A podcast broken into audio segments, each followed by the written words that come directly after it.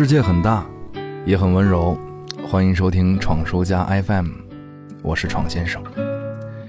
今年夏天消费降级这四个字儿火了，不知道跟拼多多上市有什么关系哈？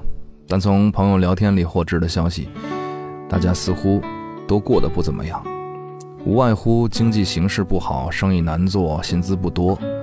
总结来说，就是一个穷字儿。有人归咎于大形势。有人畅谈着经济隐患，对未来深表忧虑，但这也应该是我生活里第一次切实感受压力的迫近。最近节目运营的压力巨大，又赶上了种种突发事件，突然发现腰包越来越扁了。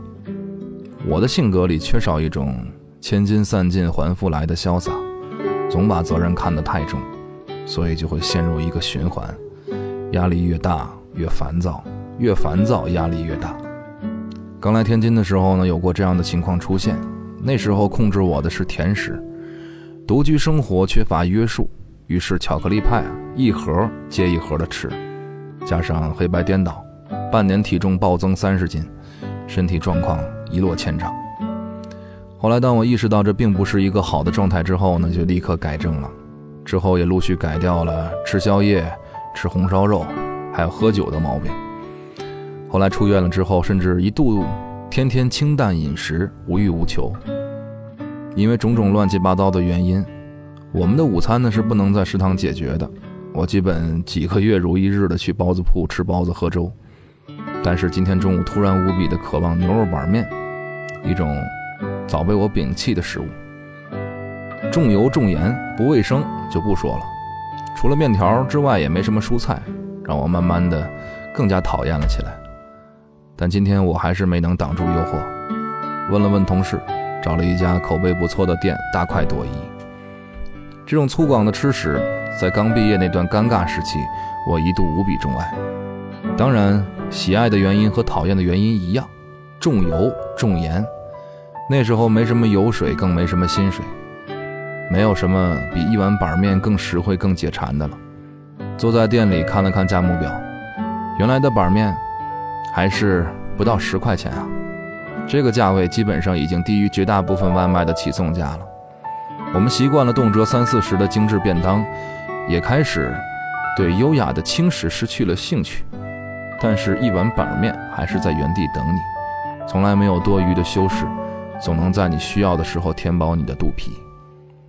有研究称，对盐的渴望是人们应对压力时的自然反应。因为咸味儿有助于降低压力激素皮质醇，食用咸味食品可以降低心理应激状态下的压力激素皮质醇的释放量，将体内的钠提升百分之一到百分之二，就足以抑制压力素的产生了。而人体的后叶催产素也被发现是一种让人感觉愉悦的激素，也会在盐的含量上升的时候有所增加。或许。这样的研究可以从科学角度解释这些，但从情感方面，每个人都会被不同的食物所触动。坐在小店里，我心中泛起的是几年前的落魄回忆。不管现在自己是不是时运不济，是不是消费降级，毕竟时隔几年，再和这碗面相遇的时候，我知道我已经不是曾经的自己了。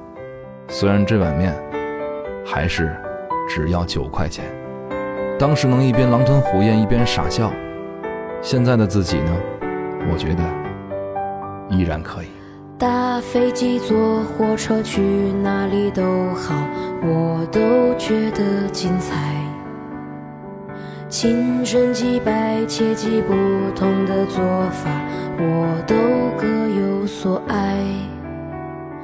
他喜欢听小清新。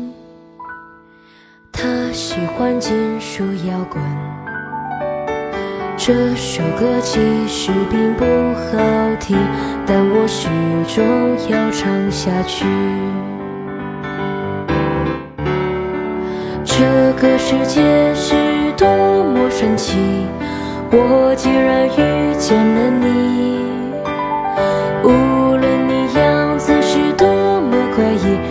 一天还是想看见你。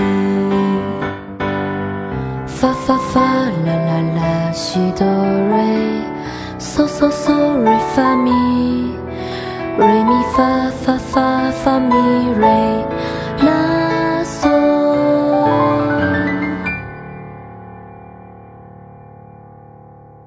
这个世界是多么神奇，我竟然遇见了你。